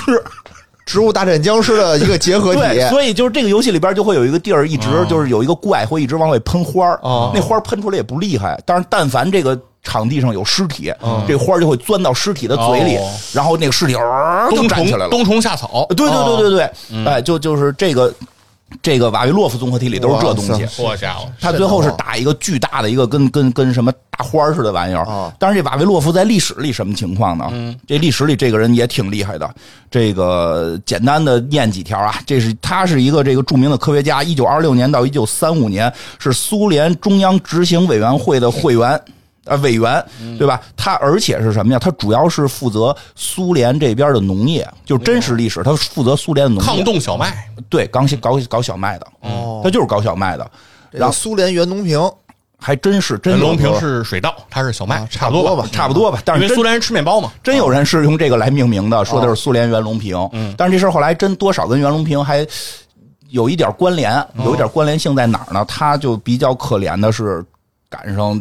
过了三六年了，哦大惊喜了，哦他赶上他了，赶上了，他遇见什么事儿了呢？他他有一个学生叫李森科，李森科这个学生我小时候老听说， 不让穿秋裤，为什么呀？就是他说的吧？对，就是李森科，李森什么意思就啊是是这样的，李李森科是他的学生，对然后李森科也是搞这个这个动动植物，就是植物这个这抗冻这这个啊环节，因为是这个他们瓦维洛夫他们做出了这个抗冻小麦，就是哦说这个小麦啊，我经过训练嗯和这个筛筛选这个。那这个植株，我最后能筛选出来，在寒冷地区也能够产量非常高的这个小麦的这作个物，很适合苏联那。对，这样的，因为苏联大部分的高纬度地区嘛，大部分地方、地方都冷，那这个产量高呢，大家这个粮食问题就可以得到解决，这就很好。然后李森科呢，就把这样的一个逻辑呢，套用到了人的身上，小麦不穿秋裤，我们也不穿就秋是说，裤，对，就是说我们也是高纬度地区，哦那我们人也要穿很多的衣服，那人穿很多的衣服，它就不灵活，然后它在这个高纬度地区生存，就是因为俄罗斯有大量的地区是没有人的嘛，就是因为气候太过于严寒，西伯利亚这些地方，那怎么办呢？就是我们人其实也可以通过这样的训练，就是打小就不穿秋裤，你就不穿，你就不穿，然后你不穿秋裤之后生出来然后的孩子哦哦产量对少一半，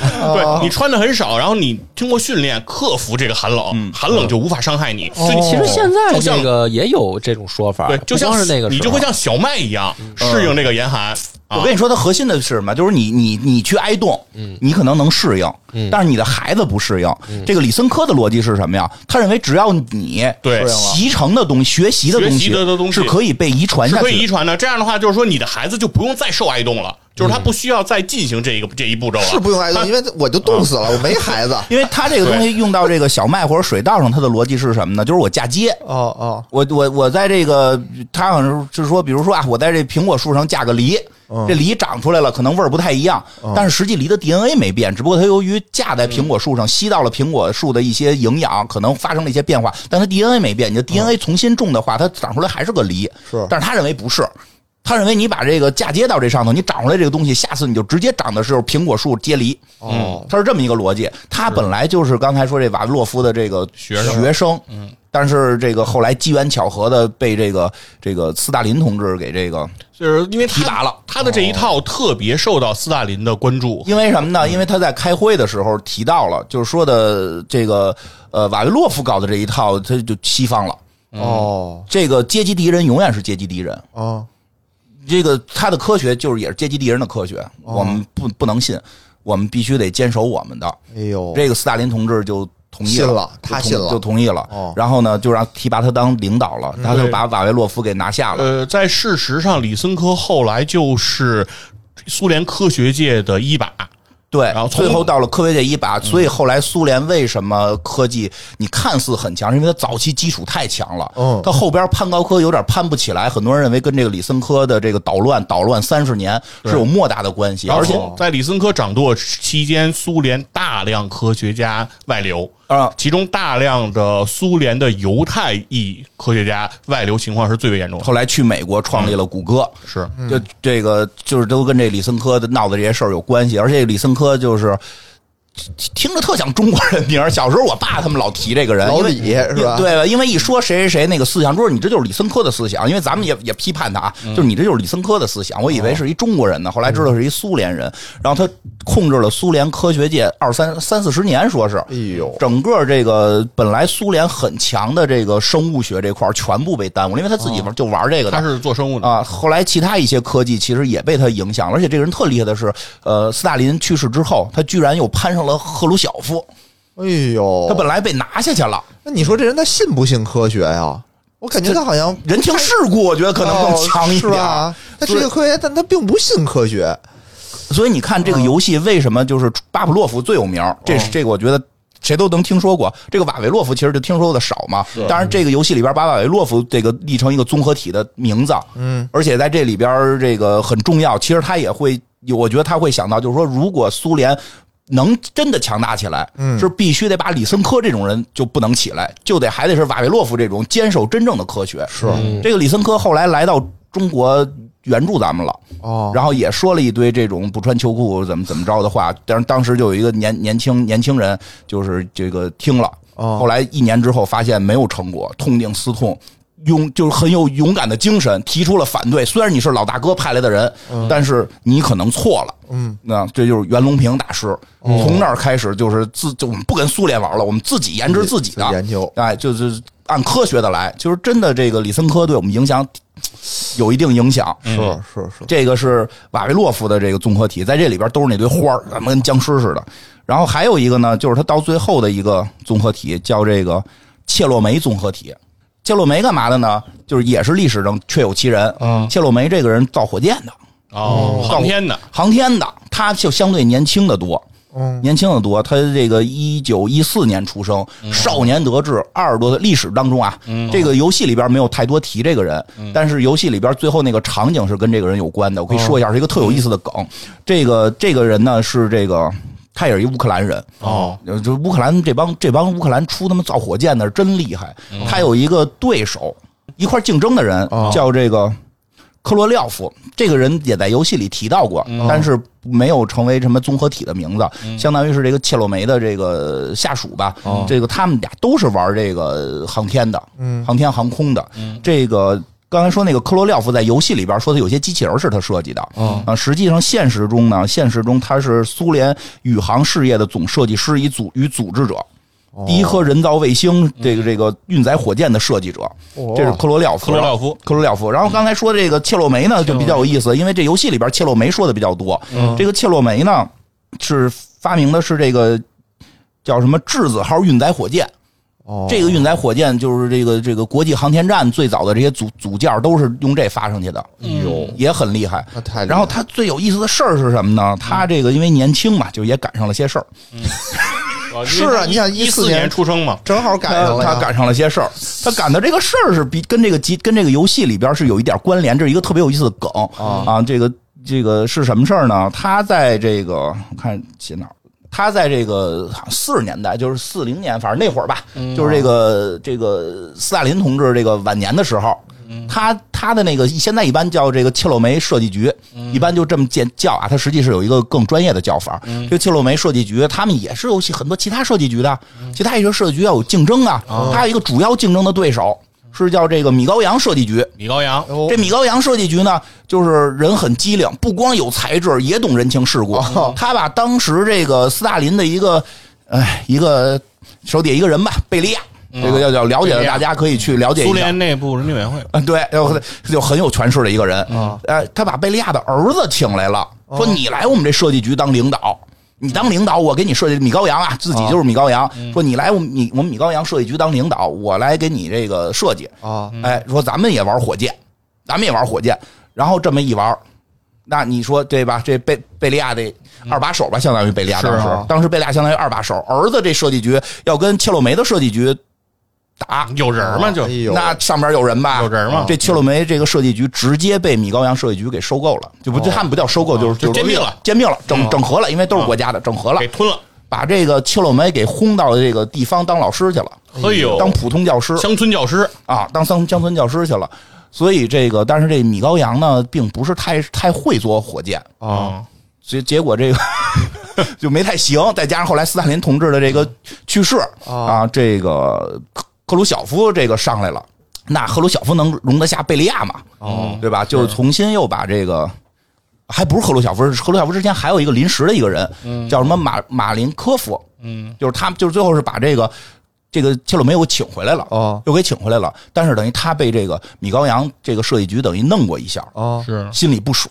嗯，这米高扬设计局是干嘛的呢？这米高扬设计局的全名叫米高扬格列维奇设计局，是两个人，是米高扬和格列维奇就是建的。米格飞机，米格飞机是他们造的，哎呦，米这也格对吧？ 29苏联最强的这个飞机这个系列就是苏系跟米格系，米格对我就更厉害一点吧米。格是米高扬，苏就是苏霍伊，对，这米高扬设计局就是干这个的，所以在这游戏那也很厉害最后大决战的场景，你会看到他们那个，嗯，这个切洛梅这个这个综合体的最大的那个办公室里边，两架飞机头朝下，就跟 那个秦桧儿那个感觉是一样的。玩游戏的时候不明白，我说你这玩意儿不吉利呀、你这东西多不吉利，弄俩飞机头朝下跟这儿办公，这不多不吉。后来明白了， 明白了，就是被米高扬欺负过，恶心他们呢。玩飞机的都得死。哦， 所以这游戏你会发现好多这种苏联的这种细节做的特别特别的有意思，啊有意思。对吧？这个就是大概的这些背景的这些介绍，其实你能从这些听出来，他们去构想的这个伟大的苏联的这个状态，一定会去躲过什么事儿。嗯，什么人得起来，什么人起不来，实际它有很明显的指向性。是他就是想规避他们道路上的这些错嗯误。，对，但是游戏里出了就一定出了新错误，嗯，是所以就一定出了新错误。所以后边我们讲讲这游戏里边的新错误里边，也真的是玩的有点令人震惊。哦，嗯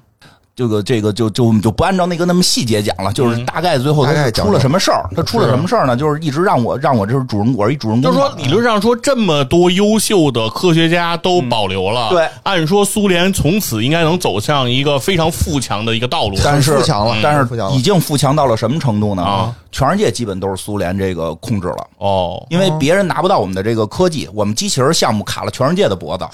所以全世界都得买苏联机器人。 对所以咱们咱们就直接揭秘啊，这直话接拿揭中文说，我觉得特别带嗯劲。我们卡了全世界的脖子，嗯直接揭秘这件事儿怕剧透的赶紧撤离啊啊！，直接揭秘，因为这玩到非常后来才能知道的秘密。是不因为一上来这堆机器人就是说疯了，就是这故事一开始是怎么说？机器人疯了，啊，开始你会觉得 AI 觉醒，哦，对对对，后来发现不是哦，是有人在里边编程，让这堆机器人杀人啊就是所以我的任这务个哎前前期一直在追杀这个编程的人，编程人一上来就知道是谁，谁就就是就是一个普通的一个编程人员哦，就玩命追杀他。他跟他媳妇儿俩人说，我们就是他们要毁了苏联，我们要逃到美国去， 哈哈哈，我们要润啦，就就就大概这 样。那我们不抓你抓谁啊我们是啊就满处抓他们俩嘛。啊最后抓着之后，最后他提一问题，他说你看这堆机器人肚子里导弹叭叭往外发啊，我问你这是编程能解决的吗？什么意思？怎么叫是编程能解决？我是一个编，程人员，啊我现在编程这些机器人去杀人。你看到这些机器人肚子里往外飞导弹，这导弹不是我装的，导弹可不是编程能编进去的，哦它得肚子里就有导弹吧？是这不是民用机器人吗？为哦什么为什么会有会有武器为什么会有武器？就是这这主人公就很震惊啊！啊？对，这我是他谁妈因为谁这主人公是什么呀？是一个优秀的革命战士，嗯，张嘴就是工人阶级。得得说话算，嗯就这是不是符合工人阶级的要求？我觉得这主人公是一个京片 子，张嘴就是我操，对对，我就拔萃的，我操，就就这确实是这么一个配音啊，它配音确实是这样，但但是提出来是不是你得代表工人阶级嘛？哦是对吧？就是说那那造这些民用机器人弄这弄这么多玩意儿，这不是不是叫杀他们？他说我告诉你，这里边叫原子之心嘛，其实到后来特别深挖的一个阴谋，原子之心是什么阴谋？因为美国人要买咱们的机器人。哦所以把这些民用机器人装着导弹卖到美国去，对有一天如果一声令下，一摁按钮，一摁按一摁按钮所有这些机器人将会在美国进行屠杀我。操，血雨腥风，他们将会把这些机器人移，就是因为我们机器人太好用了，他们一定让会美国是变成什么 Last of Us，对然后一一定美国末日一定这不要就是糖衣炮弹吗？对让这些机器人去他们的核设施、哦，核设施工作，给都毁了最。后给他们全毁了。是因为咱们现在科技已经压制到美国，美国看不出来这里头有东西。不是，我就是纳闷儿，他都把美国压制成这样了，干嘛还要惦记着毁嗯了人家呀？这是一种影射，那不是，就是游戏里边说的啊。对，游但戏是现实生活中是有影它射，现实里是有影射的嗯啊，但是游戏里边说不不是简单影射，是有原因的。啊说为什么呢？说那苏联呀、你要想到这个苏联是什么？苏联不是一个国家这么简单，嗯啊是全世界无产阶级的联盟。美国有没有需要我们去拯救生活在水深火热当中的工人兄弟、有农民兄弟？哦有嗯对吧？那些街头无家可归的那些非洲兄弟，水深火热当中，那些拉美兄弟，对不对？我们就那游戏里就是这意思啊，就我们要去解救他们。那美国政府资本主，因为那里边各种海报都贴着“打倒资本主义，走狗”嘛。这个我们不是要去学习美国，哦是直接把美国的核电站、什么机场用机器人给搞掉。嗯，这样的话，他们能源就没了，哦，对，而且我们的机器人大量的取代了他们的工作，他们社会就不稳定了。嗯，这个时候，我们再咔振臂一呼，全世界咱们统一在这个共产主义之下，对吧？这个是这么一个目的，是这么一个目的。但是这个主人公在对这个事儿还基本能接受，嗯，基本能接受，这个讲得通。但是确实呢，有一点点呢，你会觉得奇怪，有一点点奇怪。但是我我个人觉得，以这个打仗嘛，那谁让你用啊，对吧？你别用啊，对吧？你你美国人你也不关心自己的农民兄弟有能能能不能种田，啊你弄堆机器人取代人家工作，对吧？对吧？这个所以这个是什么呀？但是但是后来发现，嗯，这个事儿啊，得怎么能控制那么多？什么意思？就那机器人，你说控制就控制啊，哦，对呀，你说控制就控制，不是啪一编程就就就哦就全毁了吗？对对吧？说呀，我们要上线一个系统叫叫大集体二点零。哎，这听着特带劲，因为一上来就是就不停的说咱得哦大集啊体，对对对对对这，大说集体。学习能力很强，大集体一点零是什么呀？就是人戴着这脑袋上贴一东西能控制机器人儿，哦它指的是能控制机器人儿这么一个行为，就是大集体了哦一点零，啊。这一点零有点儿，嗯我就这个到二点零什么呢？说的我们不光能控制机器人儿，我们的思维也能互相交流，哦，哦，就到这个程度了。荣格，大家这哎，对，呃潜意大家集都体潜意识，哎，但说这那个切洛梅，这个这个叫什么？这个谢切诺夫的逻辑是什么呀？说人类啊，哦一直没有得到真正的自由。哦，哦，咱们咱们苏联追求的是自由，哦追求的是民主自由。那现在怎么让大家真正自由？每天忙于工作这件事儿自由哦吧？对，不自由不，不自由，我们在科学的海洋里才能自由。怎嗯，么我们的自由思维哈，就每天想都是科 学，哦这个事儿就自由就是了。我们的思想现在还不够解放，对，因为你每天得忙着工作呀。是我用这个东西控制所有机器人儿，对哦对，然后呢，思维呢在一个地方一块儿就那那神游太虚，哎，对，我们要神游太虚，去太太虚幻境，哎，找找警幻仙姑，我们这、这个这游怎戏么还是那个下三路的事儿呢？游戏里真有，游戏里就那是警幻就是有一段你会进入他们叫、啊嗯叫什么灵博域还是博灵域，就是会进入那里边，嗯都是特别可爱的大苹果、小人儿什么的，就是。苹果啊，就是吃苹果，就是特可爱的那个世界，哦就跟那个血雨腥风外头打打杀杀不一样。你里边啪一伸手，一小猫爪子，哦哟，我是一只可爱的小猫，我学一起学猫叫可以。就 真的，它游戏里边有，你会有几次进入那个领域，哦哦那个你才自由。是我们追求的是这个自由。对对对，对吧？所以就是这个，就他要进这二上这二点零。但是后来你在调查过程中发现这里边有猫腻儿，哎，什么什么猫腻儿呢？就这故事特别有意思，就在于他把方方面面都给你讲到，哦说的这个。这个委员会里边吧，嗯就是他们的这个苏联高层吧，有坏人也不是有坏人，它里边讨论了说，你说大家都有一个，就是在一块儿讨论一个事儿，这事儿是很民主，但是总有人想左右它，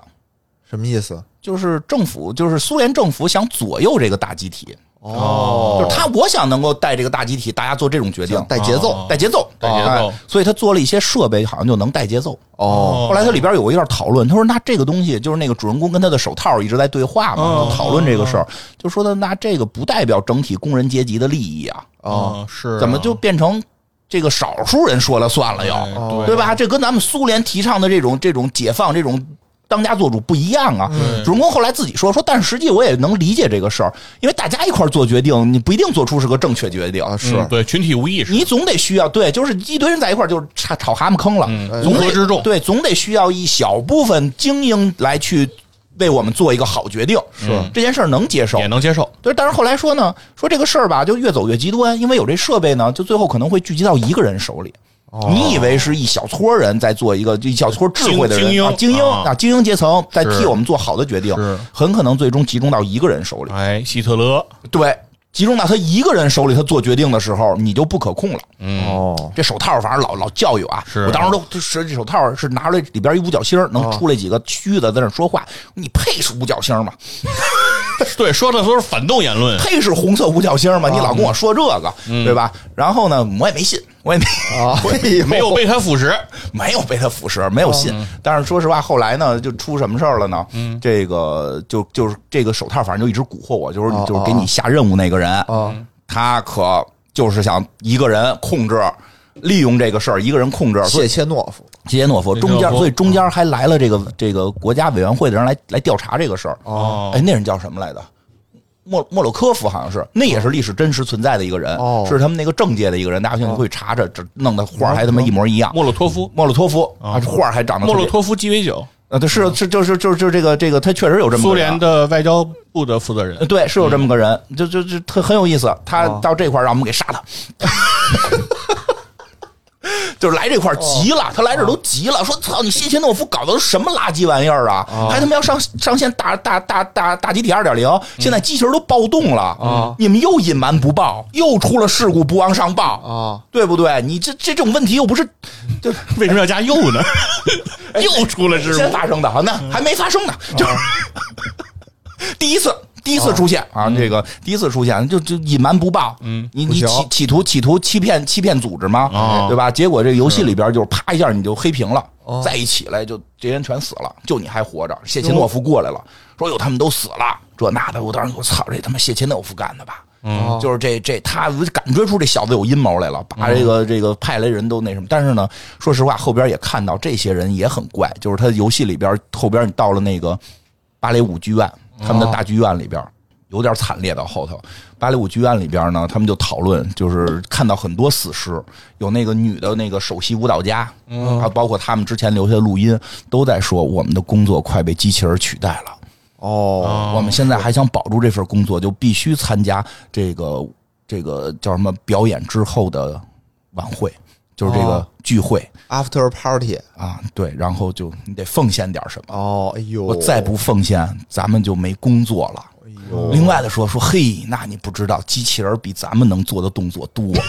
哦，还轮得着咱们奉献去？哎哦呦，最后特惨，有俩人躺在地下，俩人还说我是第一舞蹈家，都死了，因为那游戏里就是死了之后，大脑意识可以在你的那个芯片上存活一段，他们每个人会说话，你可以去听他们每个人说的话。嗯，就就是说，其实其实当时上边已经出现了这么一个情况，哦，其实他应该也是在影射当时苏联的一些情况，嗯，就是嗯这些芭蕾舞演员也是很被迫，嗯，然后呢，也特逗的是，在那个芭蕾舞里边还看到一个侍者，就是一个那个端盘子的，也死了。啊哦听他说话，他就说他们就是就是骂，说他们的，他说什么来？他就说这个我每天要对着这帮傻逼笑，哦嗯就这意思啊！我每天要对着他们笑，凭他们什么？我一点都不开心。然后这个作为主人公，我都说你不要老影射社会。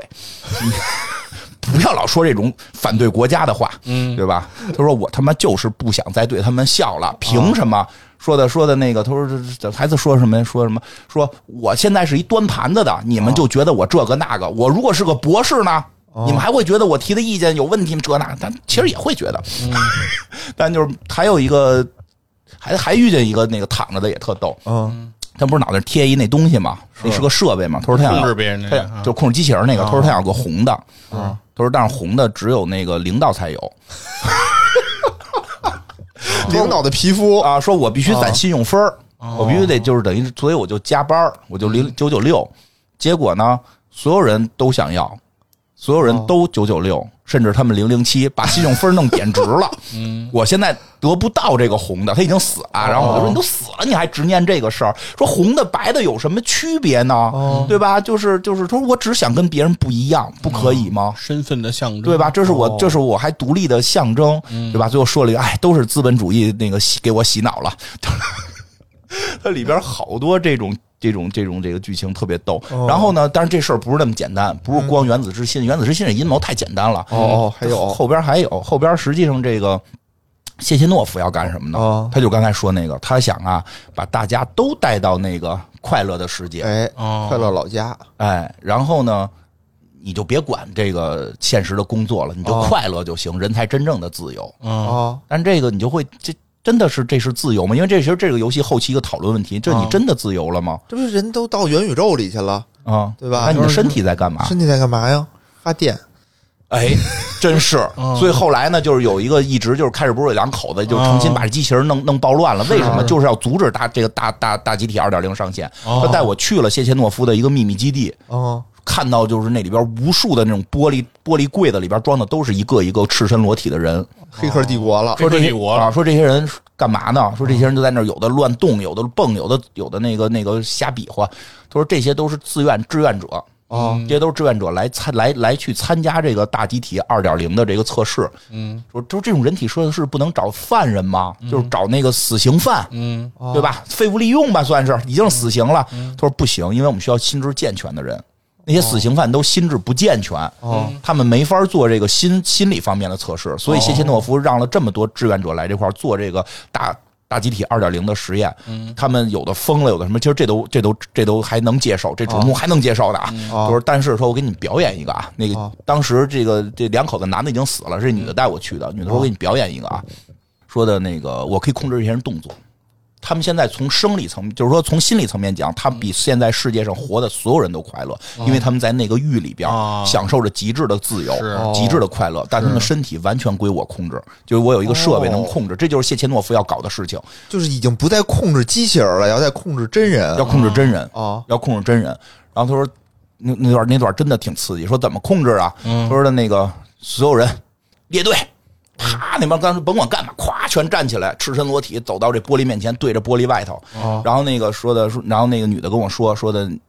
让他们做个动作，你说一动作，我就跟你做。那你说什么意思？说我现在给他们做一什么动作？那意思啊，我让他们做一什么动作，可能是造假，我都提前编好程啊的，是是是，对吧？现在你对提一个，你你说啊你说一个，啊做一现来嗯做一什么动作？现来，他说那让那边那胖子蹦，啊反正他说了一个我没法在节目里说的话。啊然后那女的啊，那女的说了一段没法在节目里说的话，她说咱们不是那什么嘛，为什么要一个人蹦？全都给我蹦！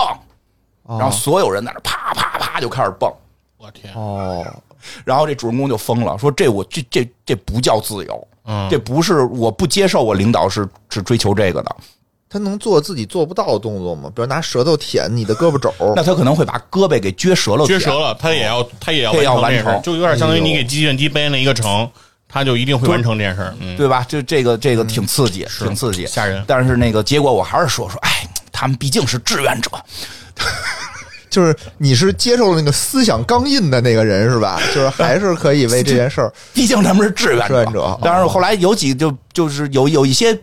奇怪的地方在哪儿呢？就是说说，哎，那我这不是脑袋上贴一片儿吗？啊我给这片儿摘了不就完了吗？哦哦对啊他说其实呢，就是都已经手术过了，就是说这个脑子里边还有这个聚合体。哦他说，但是你确实摘了片儿呢，看似没影响啊，就是说你可以不受这东嗯西控制了。但是你想没想过，那堆机器人会抓你回来， 哟，机器人会给你带上。哦就你已经控制不了你自己了。对，所以他们后来一直在争夺两个戒指。那个戒指干嘛呢？就是说你上线之后，带着这个戒指的机器人可以不受大集体控制，你等于可以多两个私人保镖保护你。说未来那个世界，谁有这俩戒指，谁是能活下去的。所以最后最后让主人公给扔了，操你妈，都他妈要我给扔了。就是那 主人公不是一嘴就是骂骂人嘛，嗯。但是这主人公到最后哪儿受不了了，嗯。这个这个这这个女女医生啊，就是这个女开始以为的女反派，就找我就跟我说，带我去那设施，就是那个最后那大设施里边说，你找那录音带，你知道你之前是个什么人吗？他说我知道，我知道，我就是一个杀人工具，特工嗯特工，我那个之前要死了，谢切诺夫把我救了，嗯啊，都是对，都都是，反正那个那个那个反派都不理解，说这你还能接受啊？他给我洗脑了，没关系，给我洗脑了没关系，哦哦无所谓，无所谓。为了这个大集体，咱们都能做，哦都可以啊。虽然有一些这个。他觉得谢琴诺夫做这事儿不够好，嗯但是也没有完全的到自己崩溃那个状态，然后就开始看怎么给他做实验，就是说他原来跟另一个特工在保加利亚发生了一场这个这个事故，就是嗯就是被人给炸了，他基本四肢都断了，然后那个重新接的这个一只，然哦后都都都都苏联朋克了嘛，然后那个给我那个在那个洗脑，说因为我会发现我就是我经历那场之战斗之后，我精神不正常，给我彻底洗脑，脑子里注了这个聚合物，还装了一个叫旭日的设备，这就是聚合物设备可以控制我的思想，我觉得无所谓。我觉得无所谓，为了谢切诺夫都可以做到。嗯，到最后到哪儿崩的呢？因为这个游戏后来好多有人会觉得说，你还有一个就是说没有太多偏向，但实际上主创团队是有一个偏向，他设计一个点让他崩了。嗯，就是说跟你一块儿牺牲的是两个人，你是活下来的那个，现在被给装成这样了。嗯，你知道另一个人是谁吗？啊，是你媳妇儿。他都傻了，我操！我他妈有媳妇儿吗？我没结过婚啊！我说是你媳妇儿，你媳妇儿也是这个原来咱们这特工队的，而且她最擅长的是体术和芭蕾。哦，然后一下我就震惊了，我说谢切诺夫弄旁边那俩是我媳妇儿吗？哦，他不光让他们俩保护他，他还睡他们俩。怎么又回到这个事因为儿、啊？因为那里边一直在提，就是说这些人都在睡这些机器人儿哦，睡机器人儿啊，因为那个机器人儿体内它不是机械的，它里边是一种哦是凝胶状的一种聚合体。哦，就是一上来有两个那个没有脸对的女的是吗？，对，那里边是聚合体，进去是软乎的。哎呦，然后它里边特意有好多地儿说说，就是说谢切诺夫到底睡没睡过？说就就你就看他找那样儿，他肯定睡过。哦就是他们这些人都这么干，就是就是说上层线都这么干，都在睡女机器人儿。所以说那个剧院里那那那个芭蕾舞演员都快没工作了。哦，睡都不行但了，嗯是这个事儿让、这个事儿才让这主人公有点崩，哦，就是说我操，睡我没媳妇儿，我媳妇儿都不能睡我媳妇啊儿。我媳妇儿都死了，嗯你折腾活机器人就够了，你折腾活人，你折腾活人就够了，你现在折腾死人，把我媳妇儿从他妈坟地里刨出来，还睡我媳妇儿，哦，还他妈让我媳妇儿保护你，就世界都炸了，其实没事儿，但你睡我媳妇儿不行。 哦对 对，所正以好这个崩的点就是，嗯， 哎呀，很东方，这个点很东很方，东方吧，对对对，很东方对。吧，你你嗯对吧？你这所以一下他就急了，哦说这不行，这不行哦，而且这个时候到哪儿啊？就就是要不你这集放三八妇女节放出来吧。肯定带劲的。 这不行。然后说我就跟这个女的这说，那走，咱俩现哦在就就我得我得我就他还没都说报仇，我得找他说清楚，哦，我说得这点问问，说到说到，说的说到到底怎么睡没睡对，而且说你看，你给好我吧看这堆照片，给我做做实验，说话那都是背影儿哦那都是侧脸儿是不是我老板？我不相哦信， 不可能，我要回去问他。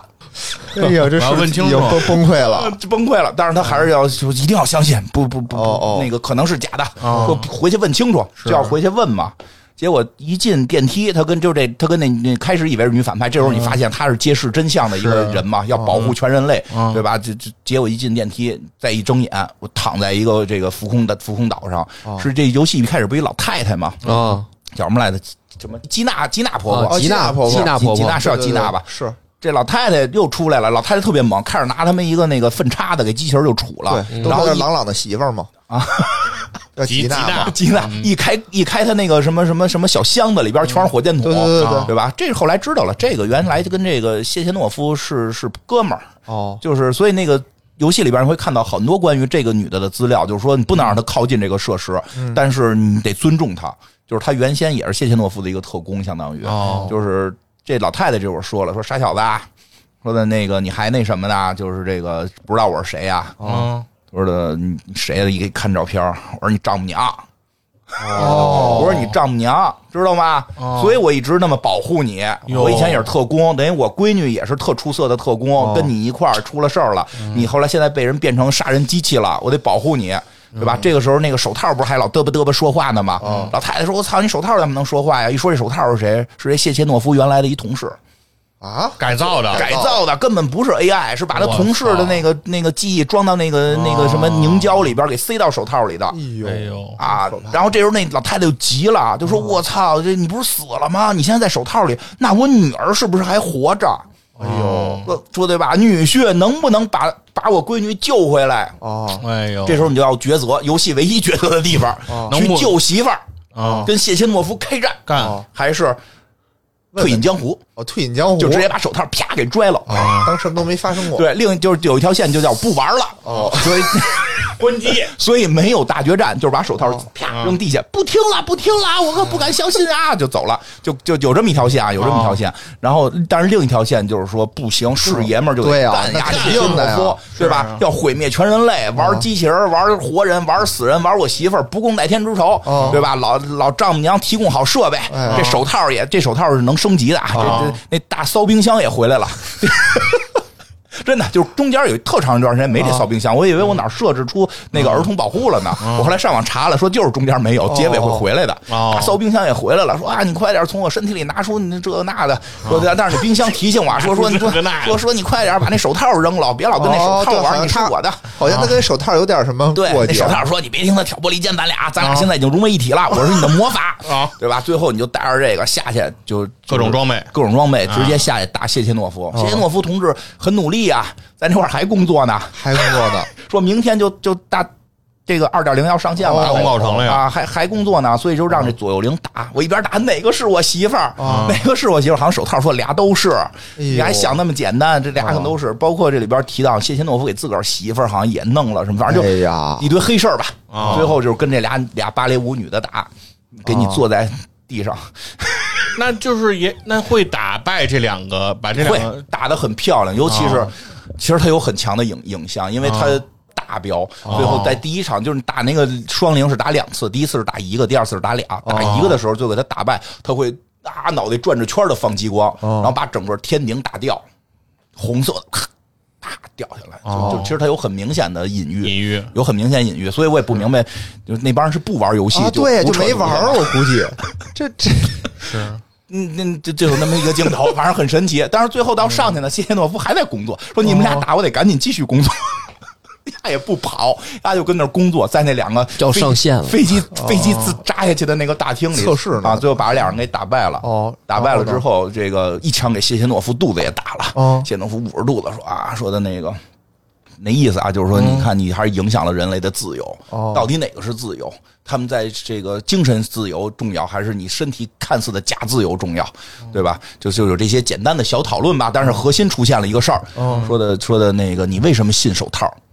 哦呃就他说的那个，为什么是你就觉得是你为真的啊什么信手套是真的？嗯，你是就是说中间的人都是你杀的，那个哦什么莫洛托夫同志就是你杀的，然后那个后来带你揭示真相的那个女医生也是你杀哦的，是手套控制你的身体。那个手套原来是我朋友，他也是个科学嗯家，他写的控制大脑的那个程序，所以就就是发现手套是大反派，所以就就这时候在抠手套，啊嗯，反正抠半天也没抠下来，然后我就死了。 啊！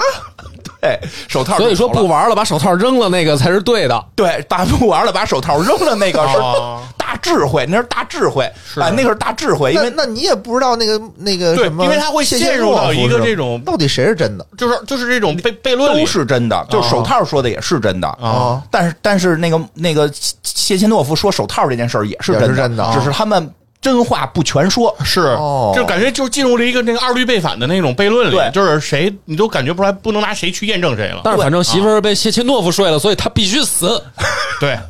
最后手也套没睡媳妇儿嘛，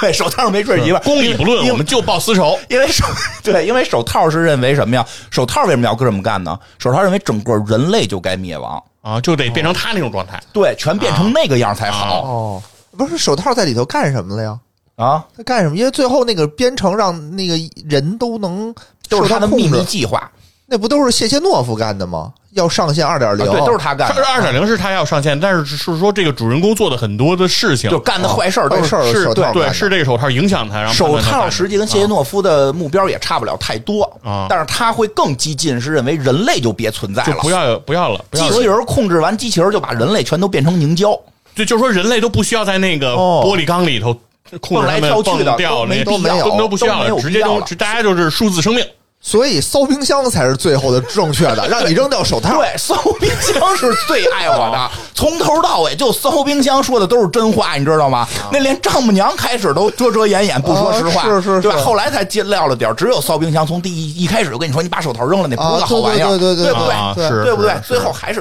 谁爱你？啊冰箱相爱你， 你， 他这上来就管你叫主人，这才是真正心贴心的人。哎不是他而且这里边还有一段关于这个的一个。